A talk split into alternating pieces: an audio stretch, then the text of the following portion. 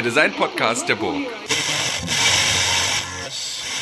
Herzlich willkommen zum zweiten Podcast des, dem zweiten Hurra Hurra Podcast ähm, der Burg. Mein Name ist Christian Zöllner. Ich führe hier heute das Gespräch ähm, gemeinsam mit Claudia Munschig und Josephine Hage. Und bevor wir da einsteigen, will ich noch kurz was darüber erzählen, warum wir eigentlich diesen Podcast machen. Das ist in der ersten Folge vielleicht so ein Stück zu kurz zu gekommen. Und zwar ist es so, dass ähm, die Studierenden des Industriedesign-Studiengangs, aber auch des ähm, Kommunikationsdesign-Studiengangs und sogar noch eine Studierende der textilen Künste an der Burg ähm, im Sommersemester 2019 das Projekt hatten, ein Festival zur Designausbildung ja, zu gestalten, zu konzipieren und auch zu programmieren und zu kuratieren und sich eigentlich um alles zu kümmern. Und zwar als, ähm, als Reaktion oder Reflex auf das äh, Bauhausjahr, was ja 2019 war. Weil wir uns die Frage gestellt haben, ja, wie ist das eigentlich mit der Designausbildung jetzt im 21. Jahrhundert und wie viel nehmen wir jetzt noch von dem Bauhaus mit ins, in die Zukunft und was können wir dann doch liegen lassen und und gerade bei dieser Auseinandersetzung kamen sehr viele Fragen auf, haben sehr viele Leute eingeladen dann zu dem Festival und haben aber durch die äh, durch das Eingebundensein in das Festival, in das Gestalten und das Durchführen und äh, sich um alles kümmern, aber kaum was von den äh, Diskursen, die da stattgefunden haben, mitbekommen. Also wir hatten 300, 400 Leute da und die haben sich alle wirklich sehr gefreut und haben sich intensiv eingebracht, aber wir selbst äh, konnten an vielen Sachen nicht teilnehmen und deswegen versuchen wir jetzt im A für uns, aber gleichzeitig natürlich auch für Leute, die nicht zum Festival kommen konnten, so ein paar Diskurse nochmal aufzugreifen. Und ähm, deswegen soll es jetzt diesen Podcast geben und äh, wir haben begonnen, diesen Podcast zu produzieren, kurz bevor, ähm, nennen wir es, die Corona-Situation äh, aufgetaucht ist, ähm, eben mit Vivian Tauchmann und dann kam, ging alles durcheinander, jetzt hat alles ganz lange gedauert und jetzt können wir ähm, tatsächlich ziemlich gut und ich sage auch ziemlich tagesaktuell produzieren und, ähm, und deswegen würde ich gerne die zweite Folge des Hurra Hurra Podcasts eben dem Corona-Thema widmen und ähm, dazu eben tatsächlich mit zwei Personen sprechen. Einmal ähm, äh, Josephine Hage und eben wie schon gesagt ähm, Claudia Munschig, die im ähm, ja was ist das der Verband Kreatives Sachsen arbeiten und sich aktuell mit der, der den, mit den Auswirkungen der Corona-Krise auf, äh, ja, auf uns Designerinnen, Designer, ähm, ja, und wer noch alles zu dieser äh, bunten Kreativwirtschaft dazugehört. Ähm, vielleicht stellt ihr euch einfach mal kurz vor. Ich würde gerne ähm, vielleicht gleich mal dich fragen, Josephine. Ähm, erzähl doch mal was zu dir, deiner Person und was machst du eigentlich ähm, in diesem ominösen kreatives Sachsen. Gibt es überhaupt dem kreativen Sachsen, darf man das sagen, oder muss man dann sagen, in das kreative Sachsen? vielleicht klären wir das ganz zum Schluss, wenn wir es dreimal falsch gemacht haben. Vielen Dank erstmal für die Einladung, Christian Zöllner, zur, zum Hurra Hurra Podcast, ähm, der schon mal äh, allein vom Titel ja gute Stimmung verbreitet. Ähm, ich bin Josephine, ich arbeite für Kreative Sachsen und beschäftige mich normalerweise mit äh, all den Sachen, die wir international machen, also den organisiere so ein bisschen den Blick über den Tellerrand für Kultur- und Kreativschaffende in Sachsen und ähm, ein Hauptaugenmerk meiner Arbeit ist normalerweise auch ähm, die das, was wir Cross-Innovation nennen, also äh, organisiere das äh, Kreative und Unternehmerinnen und Unternehmer aus anderen Branchen mehr, besser und in neuen Formaten zusammenarbeiten. Das haben wir vor allem schon ähm, ausprobiert mit dem Tourismus und dem Handwerk. Jetzt seit zehn Wochen, zehnte Woche Homeoffice, bin ich aber zu so einer Art äh, Krisenkommunikationsdrehscheibe mutiert. Ähm, und ähm, genau, äh, jongliere jetzt also ähm, äh, Interessen, äh, Kommunikation äh, an den Schnittstellen zu Ministerien, Politik, äh, den Verbänden und natürlich den Unternehmerinnen Kultur- und Kreativwirtschaft. Ähm, super, vielen Dank, Josephine. Da kommen wir gleich nochmal äh, drauf zurück, vor allen Dingen eben auf deine oder auf die Perspektive, die du mitbringst, nämlich wenn es ins internationale, europäische, ähm, über den über das Bundesweite hinausgeht. Ähm, aber gleichzeitig, also du bist übrigens vielleicht nochmal zur Erklärung, ähm, du bist im, im Computer gerade. Ähm, dich habe ich sozusagen ähm, über so eine Videokonferenz hinzugeschaltet, aber neben mir tatsächlich ganz live, aber das ist, würde ich sagen, mindestens eine Armlänge Abstand, äh, sitzt äh, Claudia Munschig, äh, auch vom kreativen Sachsen. Claudia, stell dich du dich doch mal kurz vor, bitte. Äh, ja, ich bin die Claudia und ich darf normalerweise äh, durch ganz Ostsachsen fahren und zwischen Riesa und Zittau, Hoyerswerda und Pirna Kultur- und Kreativschaffende aufsuchen, vor Ort beraten und bin also per se eigentlich immer sehr viel unterwegs und bin jetzt total erschrocken, Josephine, als du gesagt hast, wir sind in der zehnten Woche im Homeoffice. Das ist echt Wahnsinn, irgendwie, wie lange wir jetzt schon zu Hause sind.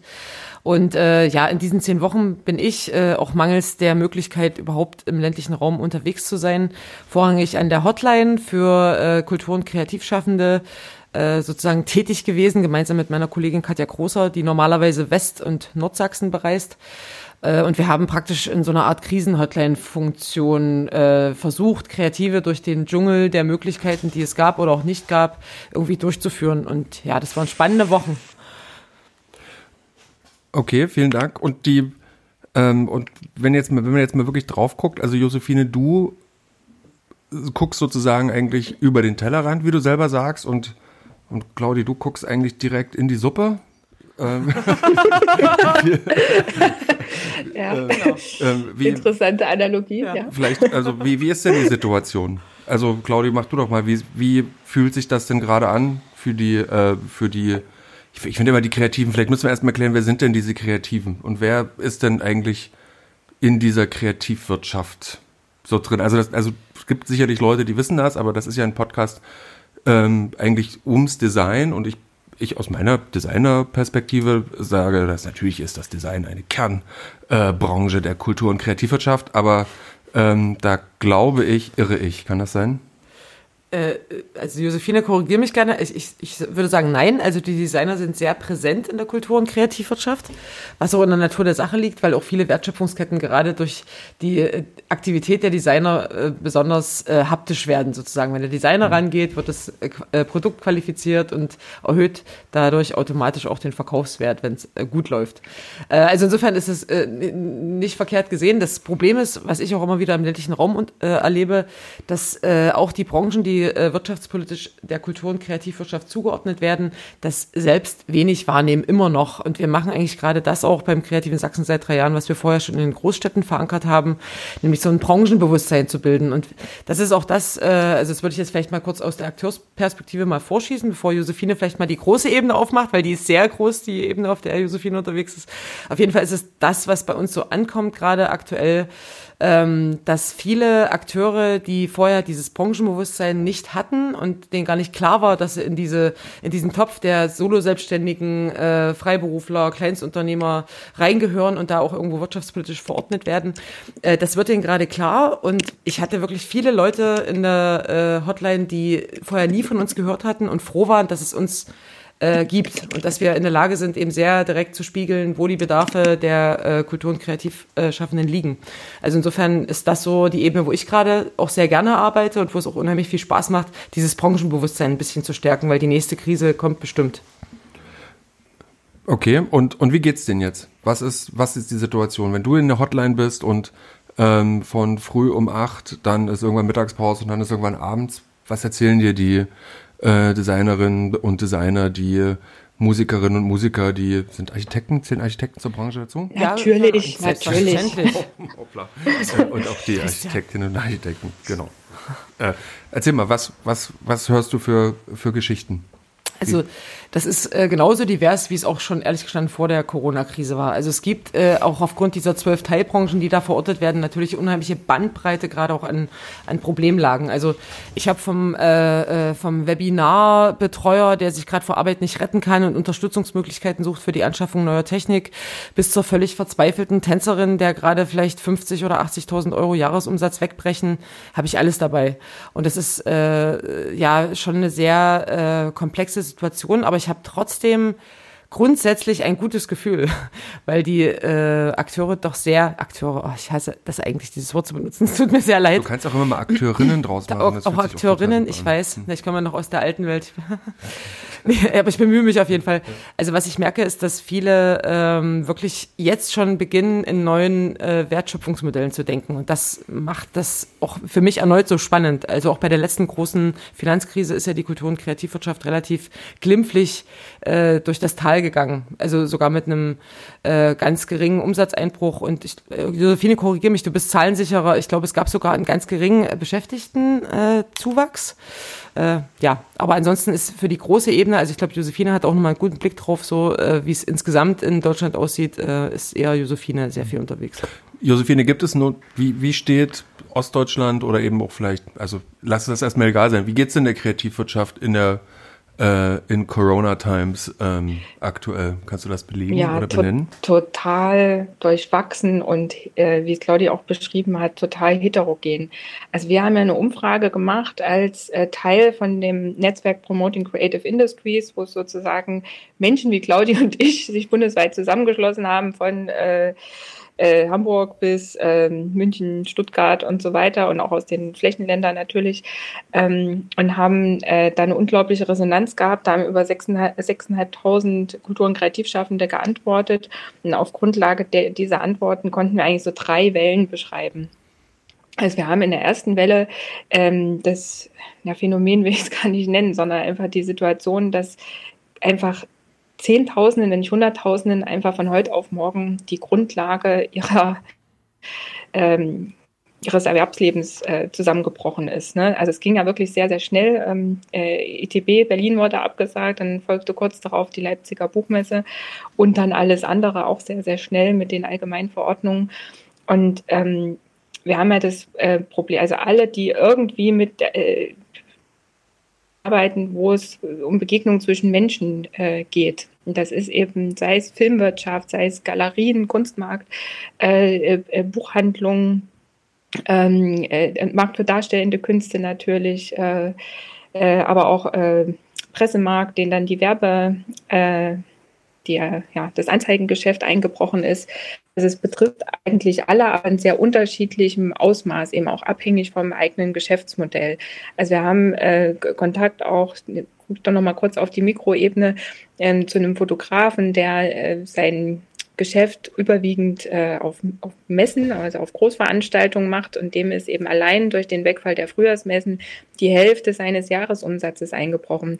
Und das ist ja auch nicht wieder aufholbar. Ja, die werden ja jetzt, diese Messen finden ja jetzt nicht auf einmal dann im Sommer statt oder im Herbst, sondern es ist einfach wirklich verlorenes ähm, verlorenes Geschäft. Und wir haben in der, besonders in der Kreativwirtschaft eben die ähm, Situation, dass die Leute nur wenig Rücklagen haben. Das trifft nicht auf alle zu, aber es ist eben ein Phänomen, das viele betrifft. Wir haben so drei Wellen beschrieben, wie sich das auswirkt. Einmal die unmittelbare äh, Wirkung, in, in dem über Aufträge wegbrechen, ja, oder auch laufende Projekte zum Beispiel auf Eis gelegt werden. Also Industrie und Mittelstand haben auch viele, im Übrigen auch viele Digitalprojekte, Innovationsprojekte, die gerade laufen, anlaufen oder gerade auch beendet werden, erstmal auf Eis gelegt, auch zugunsten ihrer eigenen Liquidität. Und ähm, dann äh, haben wir in der zweiten Welle die Situation, das betrifft auch vor allem die, die Live-Branche, äh, dieses Thema nicht das Geschäft. Ja, wir, ähm, selbst Konzerte, die jetzt verschoben werden, äh, werden nicht den, ja, wie soll man sagen, also die Umsätze erwirtschaften können, die sie und ähm, viele Dienstleister im Aktivbereich können ja dann im, im Herbst trotzdem nur eine Sache machen. Also sie können es ja dann nicht aufteilen und auf drei Events fotografieren oder drei Filme gleichzeitig drehen. Ja, ähm, das heißt, da haben wir einen großen Markt dann äh, ab dem Herbst, wenn dann die Sachen die, die live stattfinden, überhaupt möglich sind. Im Moment gehen viele Branchenexperten davon aus, dass Großevents überhaupt nicht mehr stattfinden werden dieses Jahr, im Laufe des Jahres, dass das erst frühestens nächstes Jahr oder wenn eben ein Impfstoff da ist, möglich sein wird. Und dann auch ein sehr spezifisches Phänomen der Kreativwirtschaft, weshalb wir auch eine dritte Welle beschrieben haben, ist das Thema Rechteverwertung. Ja, also äh, alle, die mit Rechten handeln, mit Lizenzierungen, die bekommen ja äh, also im Folgejahr Ausschüttungen Themen äh, aus der Rechteverwertung, Beispiel Musik, aber auch im Filmbereich, ähm, ähm, über die Verwertungsgesellschaften. Und jeder Song, der gerade nicht in Restaurants läuft, über die Lautsprecher, jedes Konzert, das nicht gespielt wird, schlägt sich dann nochmal verstärkt in, der, gesagt, in dieser dritten Welle nochmal nieder äh, im, ja, in Form von ausbleibenden Tantiemenzahlungen. Und ähm, die Kultur- und Kreativbranche ist aus unserer Erfahrung jetzt zehn Jahre, die wir für den Bereich für und mit ähm, der Branche arbeiten, ja eine Branche, die wahrscheinlich wie keine andere ähm, Gewinne nicht unbedingt nur privatisiert, sondern ähm, in neue in neuen geilen Scheiß, wenn ich das jetzt mal so ganz äh, ähm, äh, ähm, sprachlich formulieren darf, investiert, also in neue Produkte, in neue Leistungen, in neue Technik, in die, in da, darin, dass die Aufführung noch toller wird das nächste Mal, noch eine bessere Ausstattung und so weiter. Und dieses Geld ähm, fehlt nächstes Jahr. Also es bahnt sich ein riesiger Investitionsstau an. Und wenn ich jetzt so die ersten Prognosen ähm, anschaue und ähm, ja dann doch eine wirtschaftliche Rezession droht, dann wird es eben sehr viel schwerwiegender als die Wirtschafts- und Finanzkrise 2008, 2009. Ähm, weil wir auch äh, auf der Nachfrageseite nach Kreativleistungen mit ähm, ja, einer doch länger anhaltenden Depression sozusagen rechnen werden. Und das werden auch jetzt die zunehmenden Investitionen in digitale Prozesse, neue Formate nicht kompensieren können. Das ist so unsere aktuelle Einschätzung. Was machen wir denn da?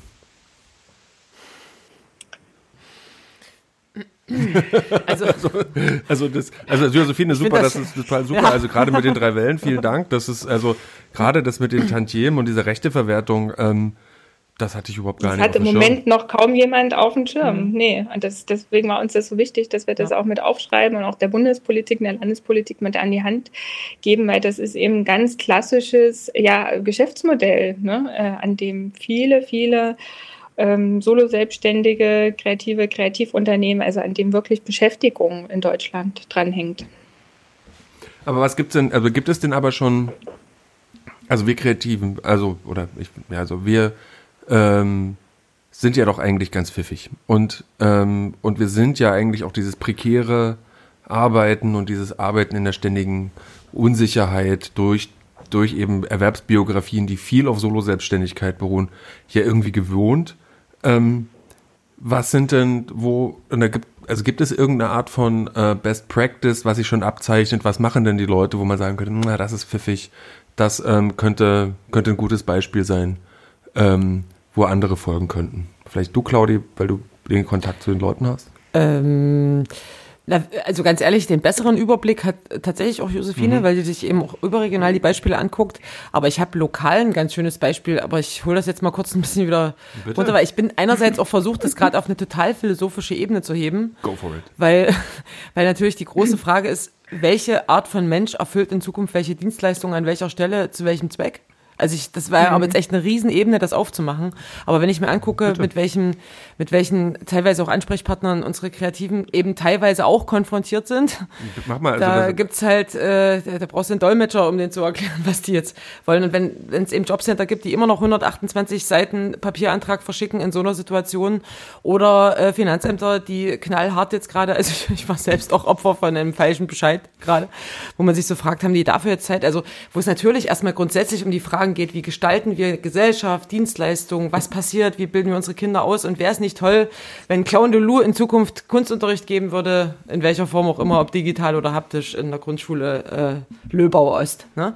Also deswegen glaube ich nicht, dass gerade diesen, ich, will es jetzt gar nicht als Menschenschlag bezeichnen, aber die, mit denen wir so viel zu tun haben in der Kultur- und Kreativwirtschaft, eben intrinsisch motiviert und ohne äh, irgendwie immer nur äh, die monetären Absichten so im Hintergrund so tragen, einfach ihre Dinge tun, weil die notwendig sind, weil die gesellschaftlich dran sind. Da mache ich mir einfach nicht wirklich Sorgen, dass wir da nicht neue Wege finden werden. Also das ist so aber wirklich eine Riesenebene. Aber was so jetzt ganz runtergebrochen, was ich ganz toll finde, und ich muss es einfach auch in diesem Podcast-Format sagen, mhm. was mir sofort Hoffnung gegeben hat, zwei junge Studentinnen von der Burg Giebichenstein, mit denen hatte ich schon vor ähm, Corona Kontakt äh, sozusagen. Und wir haben in Großschönau gerade einen Prozess, den wir da mit dem Bürgermeister gemeinsam gestalten, um eine äh, alte, jetzt leerstehende historische Webschule, die wirklich zur Qualifizierung der Fachkräfte im Textilbereich damals gebaut wurde, von den Unternehmen auch getragen wurde. Also ganz spannendes Modell auch für die Zukunft. Äh, die wollen wir wiederbeleben und da sind äh, Kolleginnen äh, aus äh, dem Studiengang äh, von der Burg Giebichenstein aus dem Bereich Textil auf uns zugekommen und haben, haben uns gefragt, weil das äh, Inhalt ihrer Masterarbeit sein wird, wie man Innovationsprozesse in die Textilunternehmen vor Ort sozusagen transferieren kann. Und die haben mich jetzt total proaktiv angeschrieben und haben gefragt, Mensch, wie sieht's denn aus? Wo steht das Projekt? Wie können wir mitmachen? Und wir wollen unbedingt so einen Praxisteil unserer Masterarbeit verorten und wie können wir euch unterstützen bei der Umsetzung der Ideen, die ihr in der Oberlausitzer Webschule da habt. Und das fand ich, also äh, den Finger erstens auf die auf, auf, den richtigen Teil der Wunde gedrückt, weil es geht genau darum, jetzt nämlich nach Corona zu gucken, wie bauen wir neue Wertschöpfungsketten in der Region, äh, die uns unabhängiger machen von globalen Entwicklungen, vor denen ja jeder längst gewarnt hat. Ne? Und wir brauchen einfach äh, eine ganz andere Form des Miteinanderwirtschaftens und da sind die burgibischen Studenten, äh, glaube ich, ganz gut dabei. Also macht auf jeden Fall Spaß, dass die da so zukunftsgerichtet denken. Hm. Ähm, ähm, was hast du noch, Josephine, weil Claudia gerade meinte, dass du da eigentlich auch einen guten Überblick hast? Oh, also es ist eine, äh, eine schier unübersichtliche äh, Zahl an ähm, Initiativen, Kampagnen wirklich aus der Branche für die Branche. Wir haben vor ein paar Wochen ähm, eine Kampagne gestartet, Don't Stop Creativity, mit der wir eigentlich erst zeigen wollten, wie die äh, Corona-Situation ähm, Kreative betrifft, äh, welche Auswirkungen das hat. Und das hat sich dann aber ganz schnell gewandelt, weil dann so wirklich nach wenigen Tagen so die ersten äh, Streaming-Initiativen, United We Stream, dann gab es äh, digitale Filmproduktion, ähm, die Filmfestivals haben sich relativ schnell neue Formate gesucht. Also wir sammeln das alle, versuchen das zu sammeln, da einen Überblick zu behalten unter Don't Stop Creativity auf Facebook, auf Twitter ähm, und äh, weisen da auf so äh, tolle Praxisbeispiele hin. Jetzt habe ich gesehen, ähm, also Autokino ist ja eigentlich ein alter Hut, dann stellt man sich so ne, Milkshakes und ähm, äh, Kellner auf äh, Rollerblades irgendwie vor. Aber warum sowas nicht umdenken? Also bin ich in Leipzig gerade im Gespräch mit ein paar äh, guten Leuten, äh, so eine Kombination aus Cashless Payment, äh, Clubkultur, äh, warum kann man sowas nicht auch für den Live-Bereich denken? Ähm, und solche Projekte, solche Vorhaben sind jetzt in der Pipeline. Die, unsere Branche hat halt den Vorteil, sie ist halt kleinteilig und sie kann unglaublich schnell und flexibel reagieren. Also ist eben kein Tanker. Also es sind zwar viele, aber es ist eben kein Tanker und die Netzwerke, also wir merken im Moment einfach auch, die Netzwerke funktionieren sehr, sehr gut. Ähm, und was wir auch merken, ähm, Claudia hat das vorhin so erwähnt, mit diesem äh, Versuchen da auch Branchenbewusstsein ähm, äh, zu transportieren und die, die Akteure da selbstbewusst äh, zu machen und für ihre Interessen auch einzustehen. Ich habe in zehn Jahren, in denen ich jetzt mit und für die Branche arbeite, noch nie, noch nie so ein Mobilisierungs, ähm, Potenzial gesehen. Also es gibt so viele Petitionen, Aufrufe, offene Briefe. Also noch, hatte das ist mein individueller Eindruck jetzt im Moment, aber ich habe das Gefühl, noch nie war die Stimme der Kultur- und Kreativwirtschaft als Ganzer auch so stark. Also natürlich gibt es immer diese einzelnen ähm, Sparten auch, die jetzt ähm, ihre Partikularinteressen vertreten.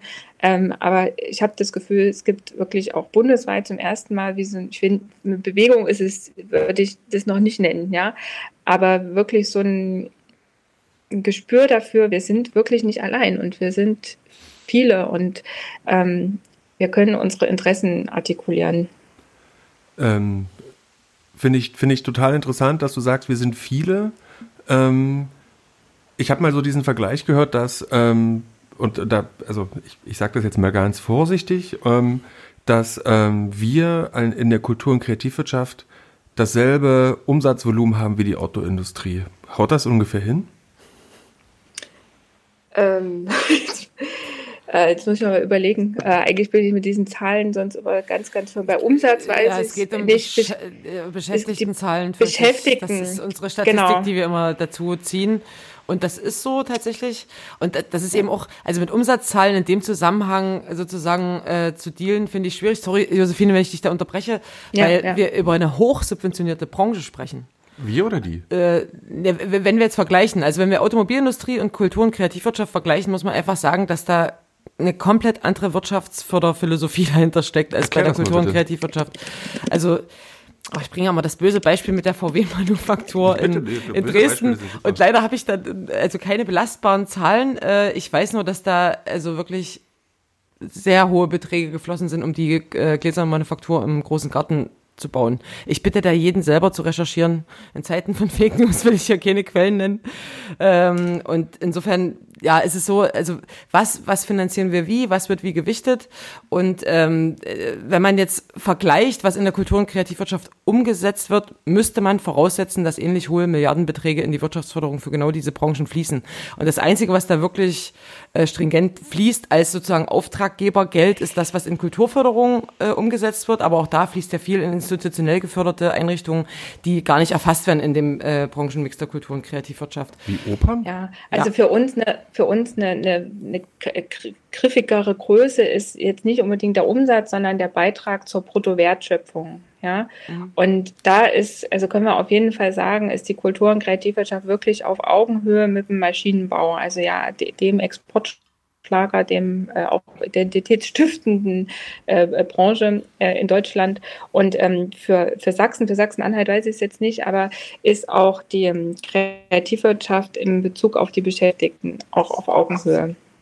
Schienenbau und Automobilindustrie. Hm, genau, und ich, ich, ich, ich ziehe dieses Beispiel so ein bisschen ran, weil ähm, ich so mitbekomme, dass jetzt hier darüber geredet wird, dass es so Abwrackprämien äh, geben soll für irgendwie Automobile, die, ähm, also dass die Leute, dass wenn es wieder ein, wenn es ein Nach-Corona gibt, ähm, also sich äh, neue Automobile kaufen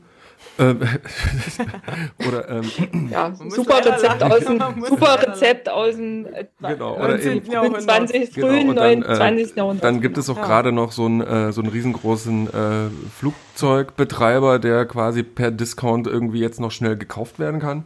Also ich frage nur deswegen, ne? Ähm, weil du sagst, wir haben ein Branchenbewusst, also ihr, oder anders ihr, aber es gibt sozusagen die verschiedenen Verbände, das kann eben einerseits auf Länderebene oder auf Bundesebene oder eben auf europäischer Ebene sein, wo daran gearbeitet wird, dass wir als Kreativschaffende, die sozusagen mit mit ästhetischen, sinnlichen, ähm, kulturellen Beiträgen äh, sozusagen versuchen, unser, unser Lebensunterhalt zu verdienen, dass ihr für die ein Branchenbewusstsein schafft. Ne? Und, ähm, und, und, und dann gleichzeitig ist aber meine Frage, ähm, jetzt kommt sozusagen, wenn wir eigentlich vergleichbar sind mit, mit, mit der Automobilindustrie in gewisser Weise, stehen die aber trotzdem als erstes da und äh, und was habe ich heute gelesen, dass es irgendwie, dass du 10.000 Euro Preiserlass kriegst für einen, äh, für wenn du dir ein E-Auto kaufst. Und ich meine, wir waren ähm, letztens in der Schule in Peitz, das ist irgendwo bei Leipzig, äh, und dort, dort, dort konnte man nicht auf die Toiletten gehen, weil die Toiletten einfach so versifft waren, dass es einfach nicht ging. Und ich denke mir so, da läuft doch irgendwas, da läuft das irgendwas schief sozusagen. Und äh, gleichzeitig ist dann eben meine Frage, ist es nicht Branchenbewusstsein, nicht auch in gewisser Weise Klassenbewusstsein, wo man sagen muss, okay, wir als Solo-Selbstständige, die genauso einen Beitrag leisten zum, wie ist es denn dann, Bruttowertschöpfungskette oder sowas? Äh, Beitrag zur Bruttowertschöpfung, genau. Genau, genau. Äh, dann sollten, sollte es doch aber eigentlich auch Programme geben, die genau diese ähm, aus diese, diese Verluste ausgleichen oder zumindest kompensieren oder, oder, oder bestimmte Sachen ermöglichen, äh, die, ähm, die eben jetzt durch diese Corona-Geschichte eben in diesen drei Stufen, von denen du gesprochen hast, passiert. Was, was ist da auf den Weg gebracht worden? Also es gab von der, von Monika Grütters, Mona, wie heißt sie? Genau, Frau Grütters, äh, irgendwie 50 Millionen oder sowas, oder? Das würde ich, das, Josephine, ja. fassest du doch mal bitte zusammen, weil ich kann das leider nicht mehr erklären, also, ohne, äh, ja. ja polemisch zu werden, Entschuldigung. Nein, also es gibt, ähm, also es gibt, man muss vielleicht erstmal noch differenzieren, was der Bund und was die Länder mhm. auf den Weg gebracht haben. Der Bund hat eine Mischung aus Grundsicherung, das sogenannte äh, Sozialschutzpaket, wo noch ein paar andere Hilfsleistungen auch dazu gehören. Also Sozialschutzpaket, äh, direkte Zuschüsse für Selbstständige und kleine Unternehmen und ähm, äh, gesonderten neuen Dar äh, Kreditlinien, die über die KfW äh, beziehungsweise über die Hausbank und dann über die KfW beantragbar sind, auf den Weg gebracht, relativ schnell. Äh, allein die Zuschüsse haben einen äh, Umfang von 50 Milliarden Euro. Milliarden, okay. Genau. Ähm, und äh, ist das jetzt allein, was im Bereich Wirtschaftsförderung äh, gelaufen ist. Ja, dann gibt es das sogenannte Sozialschutzpaket, wo also jetzt äh, Selbstständige nach einem sogenannten vereinfachten Verfahren, das ist in der Praxis nicht wirklich vereinfacht manchmal, aber das ist, glaube ich, jetzt ein anderer Hut, ähm, Grundsicherung beantragen können, äh, ohne dass die ähm, Wohnungsgröße geprüft wird. Ähm, also wo die Kosten für Wohnung und Heizung komplett erstattet werden. Ähm, dann können für Betriebskosten, also sowas wie Miete, Leasing, äh, Abos für Software, äh, also alles, was so laufende Kosten sind, können diese Zuschüsse beantragt werden. Und dann gibt es eben äh, die, diese Darlehensprogramme über die KfW. Das ist sozusagen im, im Kern die, die Systematik der Soforthilfen, die der Bund auf den Weg gebracht hat. Zusätzlich gibt es ähm, äh, auch äh, vom Bund jetzt seit, in, äh, seit kurzem über die BKM, die Bundesbeauftragte für Kultur und Medien, weitere Programme, die teilweise aber spartenspezifisch sind. Ja, also es gibt jetzt äh, die, die, die ähm, vom Bund geförderten Kulturinstitutionen. Da bekommen jetzt äh, Künstlerinnen und Künstler, die mit diesen Institutionen Verträge haben, äh, ein Ausfallhonorar. Das betrifft aber, wie gesagt, nur die vom Bund geförderten Kulturinstitutionen. Dann ist jetzt ein sofort äh, ein Programm auf den Weg gebracht worden. Neustart heißt das. Das ist für Kulturinstitutionen, die sich jetzt Corona-Hygiene-konform ausstatten wollen. Also zum Beispiel durch mit Cashless Payment die ähm, Hygienevorrichtungen installieren wollen. Also ein äh, was wir im Kulturbereich selten haben, ein investives Programm für Kultureinrichtungen. Also es müssen bedeutende Kultureinrichtungen sein, das wird nicht für alle greifen. Ähm, dann ist ein Programm für freie Orchester auf den Weg gebracht worden. Ähm, Bereich, Im Bereich der darstellenden Künste haben wir äh, ein neues Programm. Take Care heißt das. Ähm, also das äh, sozusagen kulturpolitisch, die Hilfsmaßnahmen sind eher äh, spartenspezifisch jetzt. Also für Filmförderung gibt es nochmal ähm, 15 Millionen, habe ich jetzt eine Größenordnung gelesen. Und auch für die Kinos, die den Kino, bisher den Kino-Programmpreis erhalten haben, wird es auch nochmal Soforthilfen geben. So, das ist also das, was der Bund aktuell macht. Dazu haben die Länder eigene spezifische Programme auf den Weg gebracht, teilweise auch aus dem Bereich Wirtschaftsförderung. Ähm, das sind entweder auch eigene Zuschussprogramme für eine bestimmte Zielgruppe, auch in der Regel Selbstständige und Kleinstunternehmen und Kleinunternehmen, eigene Darlehensprogramme und ähm, teilweise Einmalzahlungen für KSK-Versicherte, also Künstlersozialkasse-Versicherte, äh, teilweise Arbeitsstipendien, Beispiel Mecklenburg-Vorpommern, äh, Sachsen Arbeitsstipendien. Das ist also sehr, sehr äh, unterschiedlich, wie die Länder da jetzt auf äh, die Situation reagieren. Würdest du sagen oder würdet ihr sagen, dass das, dass es funktioniert, dass es ausreichend ist, dass das äh, den Bedarf deckt? Also ich finde es vor allen Dingen sehr komplex. Also äh, alles das, was Josephine jetzt aufgezeigt oder gezählt hat, zeigt ja, dass es wirklich äh, aufgrund der Vielzahl der Maßnahmen jemanden braucht, der das bündelt und kommuniziert. Also es ist ja für einen Solo-Selbstständigen nicht möglich, dieses Feld gerade zu überschauen. Und das äh, ist jetzt nochmal ein Plädoyer auch an euch da draußen. Hm. Äh, nutzt das auch bitte. Und äh, alles, was Josephine jetzt äh, beschrieben hat, könnt ihr entweder bei Kreative Deutschlands auf der Seite nachlesen oder bei uns bei Kreative Sachsen, eben für die sächsischen Maßnahmen. Und äh, ob das greift, hängt auch total, also Josephine, korrigiere mich gerne, wirklich mhm. von der Persönlichkeit der, der jeweiligen ähm, äh, Unternehmer oder Solo-Selbstständigen ab. Also gerade diese, diese Mischung aus Bundeszuschuss für die Betriebskosten und äh, ja, Grundsicherung, aber de facto, de facto ALG 2 und oder eben sächsisches Darlehen hängt davon ab, ob ich als Unternehmerpersönlichkeit sage, ich habe damit kein Problem, ein Darlehen aufzunehmen, ich habe einen Liquiditätsengpass, ich kümmere mich, ich sehe mein Business im September schon wieder in einer ganz anderen Form laufen. Oder ich äh, sehe einfach, dass ich als darstellender Künstler erstmal absehbar einfach keine Publikumsveranstaltung gestalten kann und deswegen angewiesen bin auf jemanden, der mir gerade meine Wohnung bezahlt, meine Krankenkasse bezahlt und äh, die Sozialversicherung. Und das ist äh, ja irgendwie eine krasse also äh, Josephine, korrigiere mich da auch, auch da wieder gerne, das ist ein, eine krasse andere Bedarfslage, die mir vor Corona so nicht klar war. Also auch wie unterschiedlich die Rahmenbedingungen sein müssen für die Branchen, damit das in irgendeiner Form eine Krise abfedern mhm. kann. Also auch äh, wie, eine, wie eine, zum Beispiel eine Rücklagenbildung aussehen müsste oder äh, das ganze Versicherungssystem. Also das ist schon irgendwie ganz spannend, was sich da für Bedarf jetzt auftun.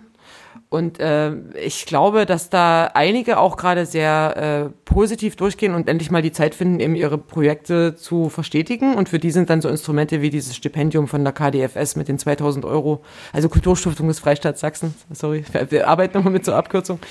Die sind dann halt auf einmal perfekt, weil die wollten sowieso gerade was entwickeln für äh, irgendwie eine Digitalisierung ihrer Galerie oder was auch immer. Und andere verzweifeln halt komplett, weil genau das Jahr, was die für sich geplant hatten, so in der Form nie wieder stattfinden wird wahrscheinlich. Weil, ja. Aber du, ähm, du oder ihr beide, ihr beschreibt ja sozusagen gerade eine, ja, wirklich viele Maßnahmen, die sozusagen das, das aktuelle, die, den aktuellen Missstand irgendwie, ich sag jetzt mal, beheben oder äh, in einem gewissen Maß erträglich machen für die, für die jeweiligen äh, individuellen ähm, Kultur- und Kreativschaffenden. Aber gleichzeitig ist es ja so, dass, also ich, oder so merke ich das bei mir, die, die Zeit im Lockdown, also du hast vorhin gesagt, zehn Wochen, ich denke mir, meine, also ich dachte, um Gottes Willen, zehn Wochen, das ist, das sind Sommerferien und nochmal Herbstferien. Alle anderen Ferien zusammen. genau. Alles, alles nochmal dran. Und aber eben ohne Freibad, ohne äh, draußen im Park Bier trinken und ohne irgendwie wegfahren, sondern zu Hause eingeschlossen. Also und, und das ist dann, da, wird, da bin mhm. ich noch jemand äh, mit einem unglaublichen Privileg, dass ich das machen kann. Andere Leute können das nicht, die müssen in Supermärkten stehen und sich der ganzen Situation aussetzen. Ähm, aber gerade nochmal auf wir Kreative, wir sind nicht, haha, ne, das habe ich hier irgendwo stehen, systemrelevant. Also nach dieser ganzen Kategorisierung, die vorgenommen wurde, äh, nach äh, welche Branchen sind jetzt wichtig und nicht, und da sind wir nicht wichtig. Also, das sehe ich ja gar nicht so, lieber. Christian? Ja, das sehe ich natürlich. Also wir beide, liebe Claudia, sind das natürlich selber ganz anders, aber rein faktisch ist es so, dass du dein Kind nicht in die Kita bringen kannst, wenn du Theaterregisseur bist. Ja. So, und äh, ähm, ja. da, da, das ist ein, das ist ein, finde ich, ein wichtiger Punkt. Und meine Frage, die sich daraus anschließt, ist, jetzt sind wir als unglaublich soziale Menschen, die, die wir auch davon leben, subjektive und auch objektive, formal ästhetische Entscheidungen zu treffen, äh, ja von, von Menschen so krass abhängig und waren jetzt die ganze Zeit eingeschlossen. Und ich bin der Meinung, dass es äh, kein, also alles, was man vorher gemacht hat, jetzt man nicht mehr machen kann. Also ich habe vorhin mit einem Freund telefoniert äh, und da ging es auch darum, ja, ach, hm, wie läuft's mit der Kunst? Naja, läuft so, hm, äh, und sind zu dem Punkt gekommen, dass das, was man vorher angefangen hat, ja jetzt nicht irgendwie aus der Schublade wieder ziehen kann und danach wieder in die Galerie hängen kann, weil wenn ja eine ganz andere wir sind ja alle durch diese Situation durchgegangen und wollen natürlich Sachen sehen, die jetzt auch mit dieser Situation die Sache auch thematisieren. Da kann man ja nie was rausholen, was schon irgendwie ewig alt ist. Das bedeutet, wie hm. modifizieren sich eigentlich die, die, die, die individuellen Arbeitsauffassungen und Arbeitszielsetzungen der jeweiligen Kreativen durch diesen Lockdown? Also habt ihr da Erfahrung, ob sich da irgendwas ändert oder sind, warten nur alle drauf, dass wieder die, die Fahne wieder hochgeht und alle aus der Boxengasse kommen können? Um weiterzumachen wie vorher? Oh, also künstlerisch kann ich das nicht beantworten, muss ich ehrlich sagen. Ja, dann, dann das müsstest du eine nächste Podcast-Folge. Ja. ich, ich, würde es aus vielleicht einer systemischeren ähm, Perspektive versuchen, mhm. ähm, eine Antwort zu formulieren. Ähm, ein Künstler also für die ist äh, Publikum auch mit Währung, ja. Und ähm, wir haben verschiedene äh, Reaktionsmuster. Also wir haben so, ein, so eine Art Winterschlaf-Reaktionsmuster, ja, also Leute, die jetzt einfach äh, das aussitzen und äh, dann sagen, ich, äh, ich gucke einfach, sobald es wieder geht, dann, dann stehe ich wieder auf und mache weiter. Ähm, und dann haben wir aber ganz, äh, ich würde behaupten, dass das die, die Minderheit ist. Ähm, und dann haben wir aber ganz viele, die halt schauen, wie sie jetzt äh, produktiv oder konstruktiv mit dieser Situation umgehen können, die einfach auch pragmatisch sind, würde ich sagen. Ähm, und ähm, die nach neuen Formen suchen. Ja, also kulturelle Produktion ist im Moment nicht so möglich, äh, wie, es das war. Und du hast, also stimme ich dir völlig zu, und die wird sich auch äh, ändern durch, durch diese äh, Corona-Situation. Ähm, Jetzt habe ich ein bisschen meinen Faden verloren. Das ist überhaupt gar nicht ähm, schlimm. Claudia hatte, Claudia hatte so von so, so vehement mit dem Kopf äh, geschüttelt. Das habe ich mich gesehen. Es ist ja doch gemeint, dass wir uns gegenüber sitzen. nee, aber ich, äh, ich, weil ich, weil ich äh, habe so ein bisschen aufgehorcht, ob, ob den Kunst, die, also ich, ich hoffe, ich habe dich, äh, wahrscheinlich habe ich dich falsch verstanden. Weil jetzt kann ich mir nicht vorstellen, dass du das so siehst, Knut. Äh, Christian, äh, sorry, kannst ja schneiden, ne? Schneidest du. Okay. Ich klatsch mal. Ja. ist okay. Hm? Also ich hatte das, äh, vorhin so verstanden, dass du beschrieben hast, dass jetzt Kunst, die vor Corona entstanden ist, sich schlechter verkauft, weil sie sich mit dem Zustand nicht auseinandersetzt oder noch nicht oder oder habe ich das falsch verstanden? Weil nee, die so in petto ist, ne? Also man arbeitet an irgendwas. Ja. Und ist so mittendrin und ist so, es gibt ja so verschiedene Projektphasen, in denen man sein kann, mhm. so Anfang, Akquise. Mh. Und dann ist man irgendwie so kurz irgendwie an so einer, also ich sag mal mal so im letzten, im letzten Hälfte unterwegs. Ja. Oder, oder noch, vielleicht sogar noch, egal, also irgendwo da, vielleicht so in der Mitte. Und, und dann ist, man hat noch nicht allzu viel investiert, hat aber sozusagen die Idee, schon trägt die schon so eine Weile mit sich rum. Mhm. Äh, und dann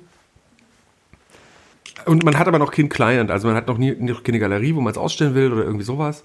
Und, ähm, und dann ist jetzt, sind jetzt diese zehn Wochen, und ich will es nochmal sagen, diese zehn Wochen Ausnahmezustand dazwischen. Und ich, und ich habe manchmal das Gefühl, oder so hatte ich das Gefühl aus dem Gespräch, was ich da geführt hatte, dass diese zehn Wochen eine, eine, eine Geltungsfrage gestellt haben gegenüber der Arbeit vorher. Also dass es nicht mehr also dass es dass ein anderes Thema relevant ist, als jetzt zum Beispiel diese Skulptur zu bauen oder sowas, ne? Weil, weil die, weil man jetzt andere Skulpturen baut. Also als, als mhm. weil ich mit einem Künstler gesprochen habe, deswegen.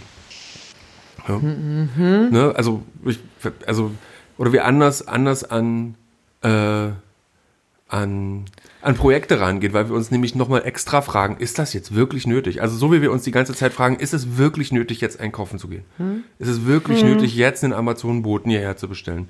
Ist es hm. wirklich nötig, jetzt diese Konferenz zu machen, auf dieses Festival zu fahren, dieses, diese große Installation für diese Biennale jetzt wirklich zu bauen oder können wir das nicht einfach lassen, weil es ist doch eh sinnlos. Also, nein, ohne, nein, ohne, dieses, ohne diesen, ohne diesen pampigen äh. Ton, aber dieses, hm? das ist doch, also die Rele äh, äh ich habe eine Relevanzfrage sozusagen. Und die mhm. Na, deshalb haben wir uns dafür stark gemacht, dass es eben jetzt nicht irgendwie so Einmalzahlungen an KSK-Versicherte mhm. gibt, sondern dass wir, dass wir jetzt in, und, und dass auch nicht alle Kulturschaffenden äh, auf diese Grundsicherung angewiesen sind, sondern wir haben sehr, sehr frühzeitig dafür plädiert und gesagt, wir müssen jetzt in kulturelle Produktionen investieren und ähm, haben deshalb also auch äh, vorgeschlagen, eben jetzt so, so lieber Arbeitsstipendien eher den Leuten, also die künstlerische Arbeit auch zu bezahlen, weil es kann gerade niemand anders die künstlerische Arbeit bezahlen, ja, und da muss halt der Staat einspringen und dann aber nicht zu sagen, das ist sozusagen äh, irgendwie eine Sozialleistung, ja, was ja die Grundsicherung am Ende des Tages ist, sondern es ist letztlich eine Investition in Zukunft. Es ist eine Investition in neue Formate. Es ist eine Investition dahin, dass man sich überlegt, äh, wie auf welchem ähm, ja, welche Plattform kann ich, mit wem kann ich denn anders noch arbeiten? Vielleicht, es muss ja gar nicht nur um diese digitalen und neue Monetarisierung gehen.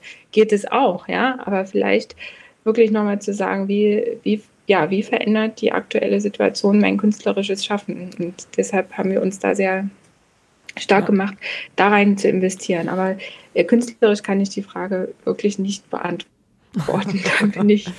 Ja, aber ich will ähm. das auch nochmal mit einem praktischen Beispiel untermauern. Also wir, äh, die Kreativen sind ja nun, wie wir wissen, sehr transformationskompetent, sehr lösungsorientiert, intrinsisch motiviert. Und das ist doch einfach äh, das Spannendste eigentlich, sich in einer Beschränkung zu bewegen. Und aus Mangel entsteht Kreativität. Und alleine für eine Branche wie zum Beispiel die Architekten, es ist doch gerade eine super interessante Frage, wo sind jetzt die neuen Handlungsfelder? Wie sieht das Homeoffice aus? Wie, muss, wie kann ich auf kleinstem Raum ermöglichen, dass eine sechsköpfige Familie in, in Presselberg äh, überlebt mal zehn Wochen, ohne sich gegenseitig das Messer in den Bauch zu jagen? Also es wird ja spannend, auch mal ganz neue Fragen zu stellen. Ich habe äh, da letztens auch einen spannenden Podcast gehört von einem Home-Studio, äh, ähm, äh, praktisch Bauer, Designer. Also der, der designt das und baut das dann auch. Homeoffices. Äh, äh, nee, Home Studios. Also sowas, was wir jetzt, also was wir hätten haben mhm. können, wenn wir nicht nur im Homeoffice sitzen müssten. Äh, das war bei diesem, äh, das hatte ich letztens auch mal erzählt, Josephine, dieser äh, Hornbach äh, Werkstattgespräche-Podcast. Ich mache jetzt ja auch gerne Werbung in diesem, gerade für die porgiebischen Steinstudenten, hört euch diesen Podcast an. Ist echt lustig, interessant. Und letzte Folge geht's eben um, um so eine so eine Fragestellung, wie kann ich mir denn mein Home-Studio zu Hause so einrichten, dass ich international mit Musikern also, oder überhaupt überregional hm. die Sachen so aufnehmen kann, dass man die halt super abmischen kann. Und das für einen schmalen Taler und äh, auch noch so, dass es in jede individuelle äh, Wohnraumgeschichte reinpasst. Also es werden einfach neue Märkte entstehen. Die Frage der äh, Hygienespender, äh, ne? Wie sieht das aus in Zukunft? Wie, wie werden wir öffentliche Gebäude betreten? Also das ist alles total spannend eigentlich. Und ihr Designer seid Service, Des ne? Service, ja, Service Design, Design ja. par excellence. Ja. Aber hallo.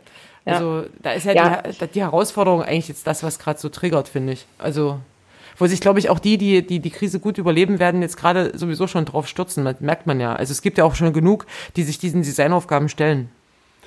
Hm. Ich habe noch einen Widerspruch. Ach. Yeah. Ja, Widerspruch. ja, weil du, weil du jetzt sozusagen anhand, also eine Logik war, äh, Schade, Josephine. Nee, warte mal, Josephine, du warst gerade kurz weg. Kannst du das wiederholen, bitte? Ähm, du hast jetzt ähm, ja die These in den Raum gestellt und hast gesagt, weil äh, Kreative, äh, also man, man, sieht anhand der politischen Maßnahmen, dass Kreative nicht äh, systemrelevant sind.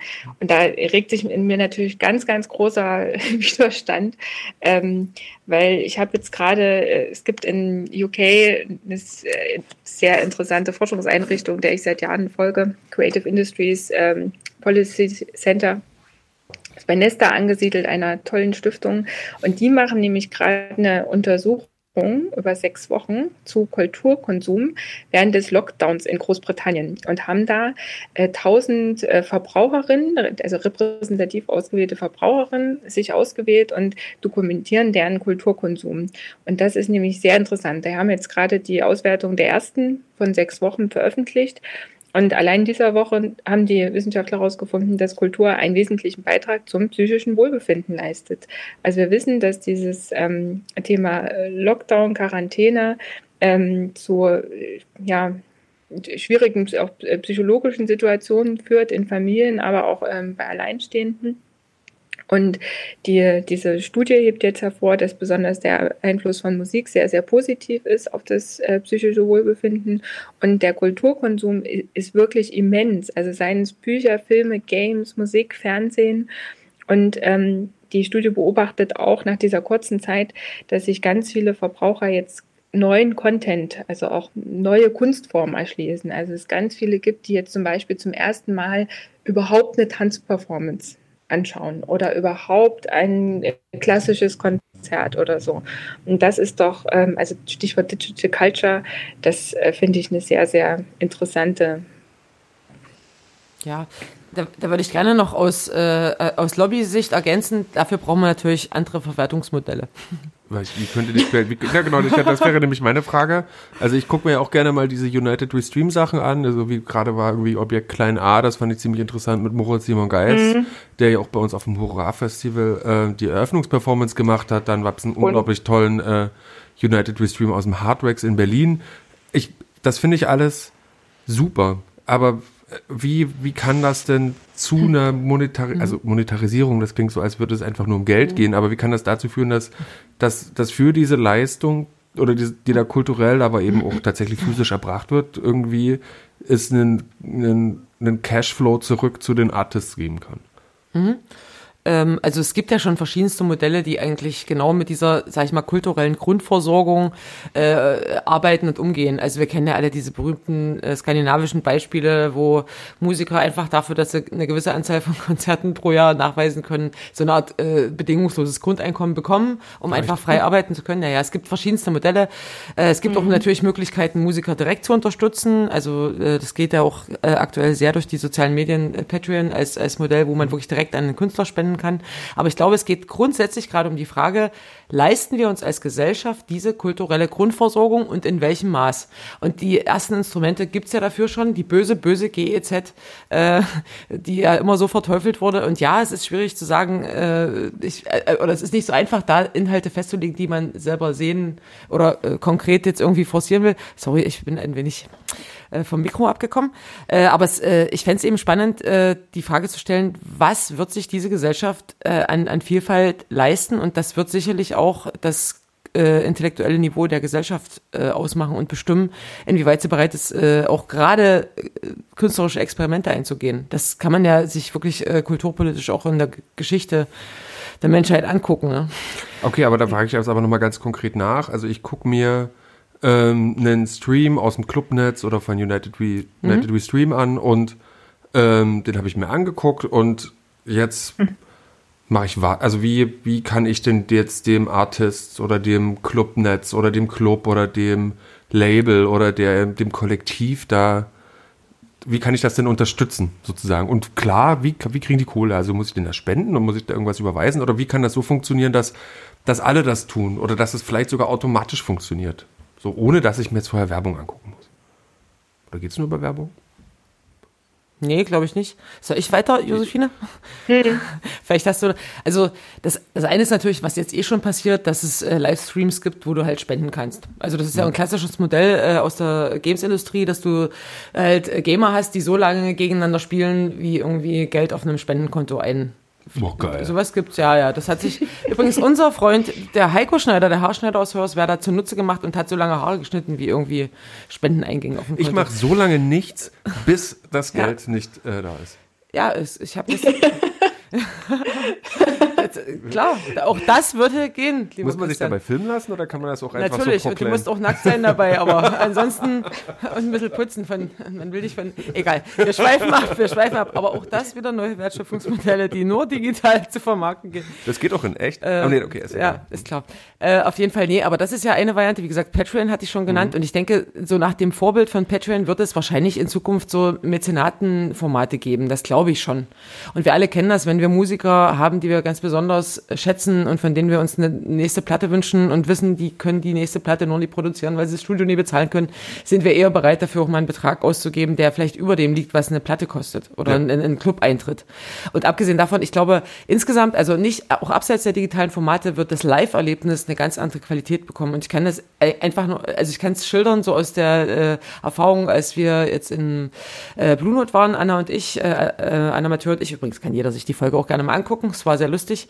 Ähm, da hatten wir eine Liveband mit drei Musikern, die im Abstand natürlich alle ne, da standen und auf der Bühne im Blue Note einfach mal wieder zu dritt live Musik gemacht haben.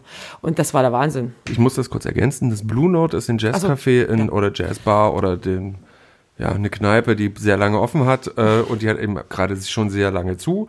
Ähm, und um damit die, ähm, damit die sich finanziert, diese Kneipe, wird, gibt es da seit ja doch schon seit einer ganzen Weile da immer diese Talkshows abends. Und da warst du ja. und eben die Kleinkünstlerin, Kabarettistin, unglaubliche Großkünstlerin, äh, die Joseph Beuys äh, der Bühne, äh, Anna Amateur und du äh, eingeladen, um da was zu erzählen. Genau, das ist so ein Showformat, äh, wo auch eine Liveband eben spielt. Ich will jetzt gar nicht über uns reden eigentlich, sondern eher über dieses Live-Erlebnis, weil es mir wirklich so ging, dieses äh, diese, diese drei Menschen da mal wieder zu sehen, die gemeinsam ein Werk vollbringen, sozusagen, das hat mir so eine Gänsehaut irgendwie auf den Körper gejagt. Das war einfach der Wahnsinn. Und ich wäre in dem Moment bereit gewesen, für dieses Jazz-Erlebnis irgendwie, also Unsummen auszugeben. Und das ist eben nochmal ein Unterschied auch zu den digitalen Formaten. Und ich ahne deswegen, dass Live-Formate äh, wahrscheinlich einen exklusiveren Charakter bekommen werden und auch müssen wahrscheinlich. Weil man einfach nicht mehr so viele Leute äh, auf eine Veranstaltung lassen darf. Also ich bin gespannt, wie es weitergeht hoffe natürlich für alle das Beste, weil äh, wir alle gerne auch in der Masse stehen und die Band spielt, die wir lieben und wir hüpfen alle im selben Rhythmus so, oder früher war das zumindest so. Mhm. Aber äh, ja, also es äh, wird trotzdem spannend, wie das weitergehen kann und dann ahne ich, dass es einfach exklusiver und teurer wird. Das fürchte ich schon. So ja, aber, da ich, aber, aber der mhm. Josephine, bitte. Ja, und ich, ich glaube, dass sich das, was wir aktuell sehen bei den, bei diesen freiwilligen Spenden, bei den Streams, dass das kein Modell sein wird, was dauerhaft trägt. Weil natürlich ähm, spenden jetzt die Leute sozusagen in der unmittelbaren ähm, ja, Corona-Situation, aber ähm, das wird, also es ist ja es ist jetzt schon nicht kostendeckend, ne, die, diese Spenden. Hier in Leipzig ist es dem, dem Clubnetzwerk, dem Live-Kombinat gelungen, mittlerweile einen sechsstelligen Betrag einzusammeln zur Unterstützung der Clubs.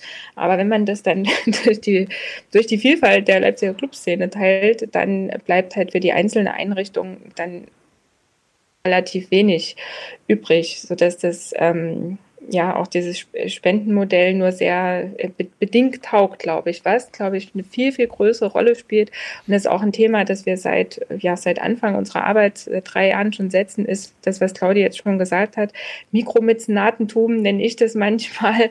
Ähm, also das ähm, Kultur- und Kreativschaffende wirklich viel, viel enger, besser, auch professioneller den Kontakt zu denjenigen pflegen müssen, ähm, die ihre Kunst schätzen, denen ihre Kunst wichtig ist, äh, durch die sie zu den Leuten, die, die sie berühren, denen sie was auslösen, denen das wichtig ist. Und das auch ähm, als, ich sage mal, eine stetige Einkommenssäule mitzuentwickeln. Aber darüber hinaus glaube ich, dass wir auch ähm, auf der politischen Ebene massiv uns dafür einsetzen müssen, dass wir hier eine Ausdifferenzierung der Förderinstrumente haben. Also dass es zum Beispiel in der kulturpolitisch ähm, nicht mehr nur gehen kann, ist es institutionell oder Projekt, sondern dass es da eine ganze Reihe von Zwischennuancen äh, geben muss ähm, und auch ähm, wirtschaftspolitisch so Modelle, die in Schweden auch, ähm, wieder Beispiel Schweden, aber wo man schon seit langem das Thema Matched Funding hat, wo man also aus der, aus der Filmförderung kommt, das ursprünglich ähm, weil man äh, auch äh, Filmcontent jenseits dessen, was also kleine Jurys da in den Filmförderinstitutionen entschieden haben, wenn man mehr Independent Content auch ähm, äh, fördern wollte, äh, dass man gesagt hat, äh, wenn ihr das schafft, äh, über eure Crowdfunding-Kampagne ähm, uns zu zeigen, dass es da Publikum gibt, dass es sozusagen Interesse an dem Content gibt, dann packen wir nochmal einen bestimmten Prozentsatz an staatlicher Förderung zum Beispiel drauf. Das ist ein Thema, das hoffe ich, dass das ähm, durch die Corona-Situation ähm, jetzt auch weiter in den, in den Fokus rückt, dass wir uns wirklich als Gesellschaft überlegen, was wollen wir eigentlich, was ist uns als, als Gesellschaft wichtig zu fördern und mit welchen Instrumenten können wir das tun? Und dann nicht sozusagen fortschreiben, was, ähm, ja, also nicht einfach die alten Rezepte fortschreiben, sondern auch ähm, der Fördermittelgeberseite selber innovativ zu sein. Also ich habe vor, vor ein paar Monaten mal gesagt, also wer Innovation fördern will, muss halt selbst innovativ sein. Der kann nicht nur Fördermittel verwalten. Und um jetzt nochmal Albert Einstein zu zitieren, wir können die Probleme nicht mit demselben Denken lösen, das sie hervorgebracht hat. Ich kann auch Albert Einstein zitieren. Mhm. Äh, ist gleich MC.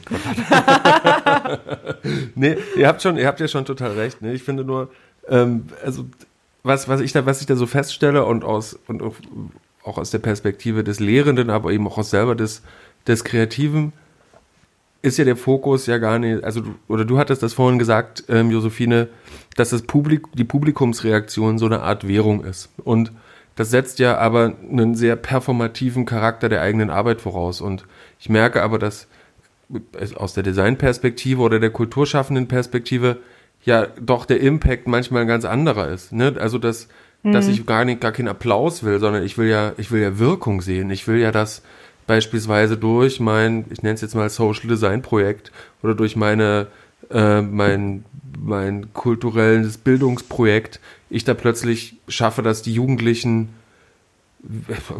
der Impact ist weniger Crystal nehmen und mehr Computerspiele programmieren. Nur mal so als, als Beispiel. Ne? Das genau, und emanzipiert, ja, emanzipiert mit diesen Technologien umgehen. Ne? Ja, oder sowas. Ne? Und das, ähm, äh, das ist aber da gibt es ja den, den Applaus, den sieht man ja nicht. Das ist ja nur eine ganz mik mikroartige äh, Wirkebene, die man, die man da sieht, weil man die ja schlecht vorprogrammieren kann. Man kann die so vorfühlen und man kann die irgendwie auch anvisieren, aber ist die ist ja ganz schlecht einzu, einzusehen. Und ich glaube, gerade diese, diese Projekte, die eben, die eben aktuell von unglaublicher Wichtigkeit sind, nämlich benachteiligte jugendliche Menschen durch Kultur und, Kult und Kreativität sozusagen aus ihren äh, aus ihren Löchern sozusagen, also mentalen äh, oder, oder Wohlbefindenslöchern rauszuholen, weil die eben in dysfunktionalen Familien sind oder eben in dysfunktionalen Wohnvierteln leben, dass die dann, ähm, dass das bleibt ja gerade alles auf der Strecke, weil man nicht rausgehen kann und das ist auch einfach nicht, äh, nicht einzuholen und da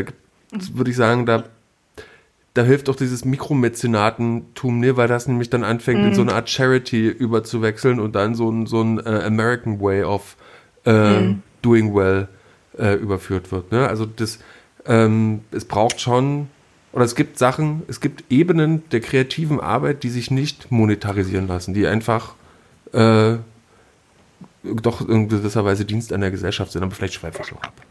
Ja, und genau dafür gibt's ja auch äh, Instrumente, wo man sich das als Dienst einer Gesellschaft fördern lassen kann. Das ist halt eine Frage, in welchen Topf du sozusagen nach aktuellem Stand noch reingehst, mit welcher Form von Projekt. Also, mhm. und das ist eben die große Frage, die sich die Gesellschaft insgesamt fragen sollte, ob nee, das alles vereinfacht gehört. Weil jeder Dienst und äh, jeder Jugendliche, den du da begleitest, der am Ende äh, ein Impact ist für die komplette Gesellschaft, wenn er einfach nicht zum Opfer wird. Eben, also insofern, eben. aber das ist, das ist wirklich so eine, so eine Schwierigkeit, ne, wo, und es gibt finde ich genau auch die aber Designer und Künstler, die genau mit dem Patreon-Modell ihr Leben wunderbar gestalten könnten, weil sie einfach es lieben, ihr Publikum zu bedienen. Aber es ist halt die Frage, wie man das Publikum sieht und äh, die Kids, mit denen du dann arbeitest, sind ja in dem Moment auch dein Publikum und auch der Künstler hat im E-Fall bei einer Live-Veranstaltung diese Leute ja nur zwei Stunden für sich, um sie zu prägen, um die mit irgendeinem äh, Gefühl da rausgehen zu lassen und insofern ist das gar nicht so unterschiedlich, finde ich. Du beobachtest ja dein Publikum am Ende auch nicht, ob die sich jetzt alle äh, politisch korrekt verhalten, weil sie auf dem Ärztekonzert waren.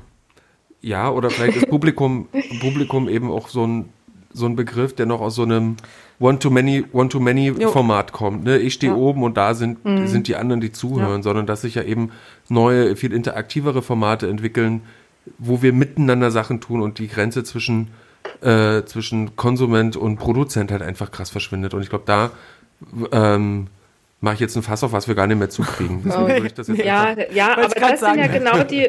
ja, aber das Folge. ist ein total wichtiges Thema, weil genau diese Formate werden ja in der freien Szene erprobt. Ja, also ja. wir haben äh, hier in der äh, äh, darstellende Künste ist so ein bisschen mein Leib- und Magenthema mit.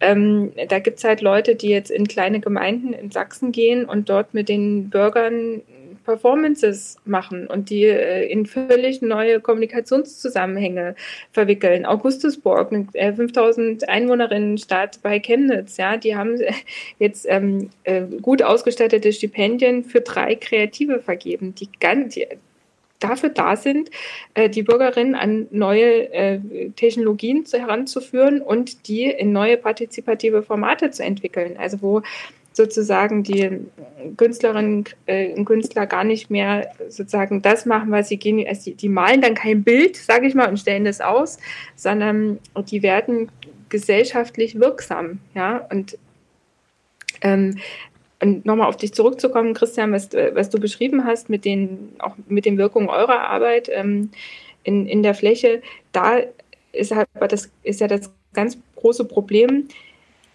dieses krasse Ressortdenken haben. Ist es jetzt äh, Sozialpolitik, also sind das ja, ist das jetzt eine Förderung, die, die im Sozialministerium verankert sein muss? Ist das äh, eine künstlerische Intervention? Ist es kulturelle Bildung? Ist das vielleicht Entwicklung der ländlichen Räume? Ist das Strukturwandel? Was ist es denn? Ja, es ist äh, irgendwie alles und noch viel, viel mehr als das, was ich jetzt aufgezählt habe. Und darauf sind aber unsere ähm, ja, äh, Verwaltungsstrukturen überhaupt nicht ausgelegt, dass ähm, Kultur- und kreativwirtschaftliches Schaffen ein total horizontales Thema ist. Weil es wird immer gefragt, wo würdet ihr das verorten? Ist das, gehört das ins Kulturministerium, gehört das ins Wirtschaftsministerium, gehört das irgendwie in der Entwicklung ländlicher Räume?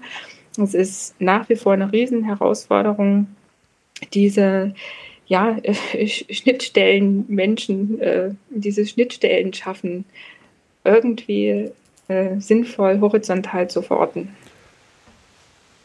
Ja, Ähm, ich, super, vielen Dank, Josephine. Ich, ich, dafür finden wir aber jetzt keine Lösung. Ich Nee, merke nur so, äh, ähm, dass, es mit, dass es ja mit den Ministerien hat, das hat ja mal schon manchmal Sinn. Ähm, merke aber, dass sozusagen für gerade für unsere Baustellen, wir sind einfach der Pain für dieses ministerielle Denken. Das ist einfach interdisziplinäres, Genau. schnittstellenorientiertes Miteinanderdenken, steht dem Arbeit hier, sozial da, gesund dort und Kunst dort drüben und ah ne, wir können ja noch Tourismus an Kunst mit randocken. Ja, dann sind wir aber trotzdem alle da drüben. Und das, so, da müssen, ich glaube, ist auch ein wichtiger Punkt für uns Kreativen, dass wir da eben auch eigene Strukturen schaffen und uns vielleicht auch bis zu einem bestimmten Punkt auch dem, dem gegenüberstellen und sagen, nee, wir machen das so, weil dann gehen wir vielleicht auch als Beispiel voran, um sozusagen, wie ihr sagt, ja auch in die Verwaltung, oh, ich träume, äh, inspirierend einzuwirken.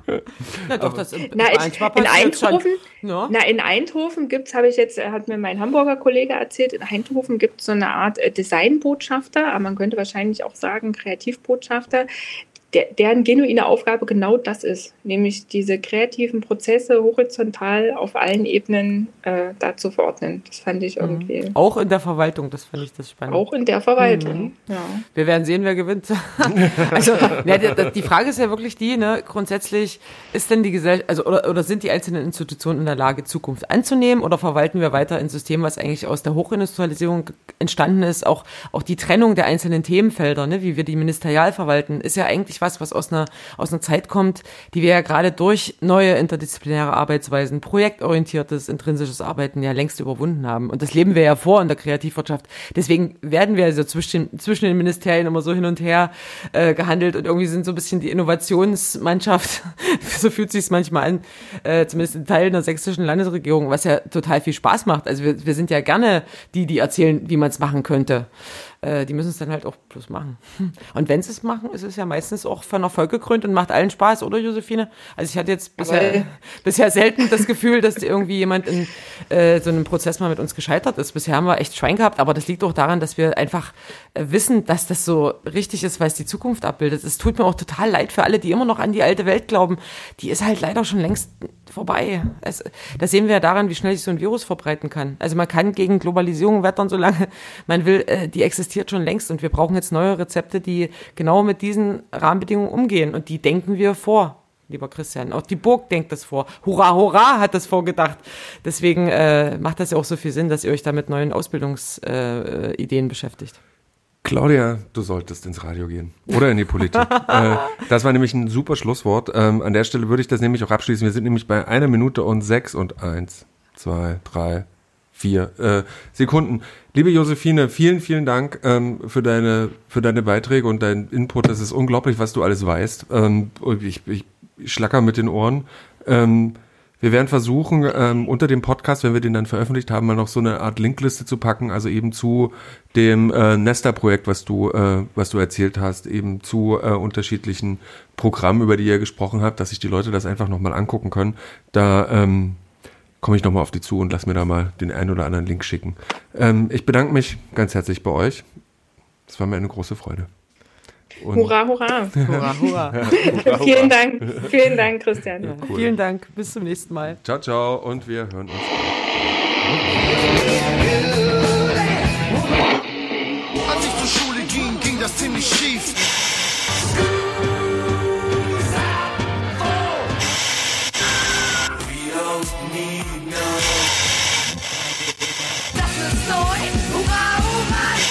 Der Design-Podcast der Burg.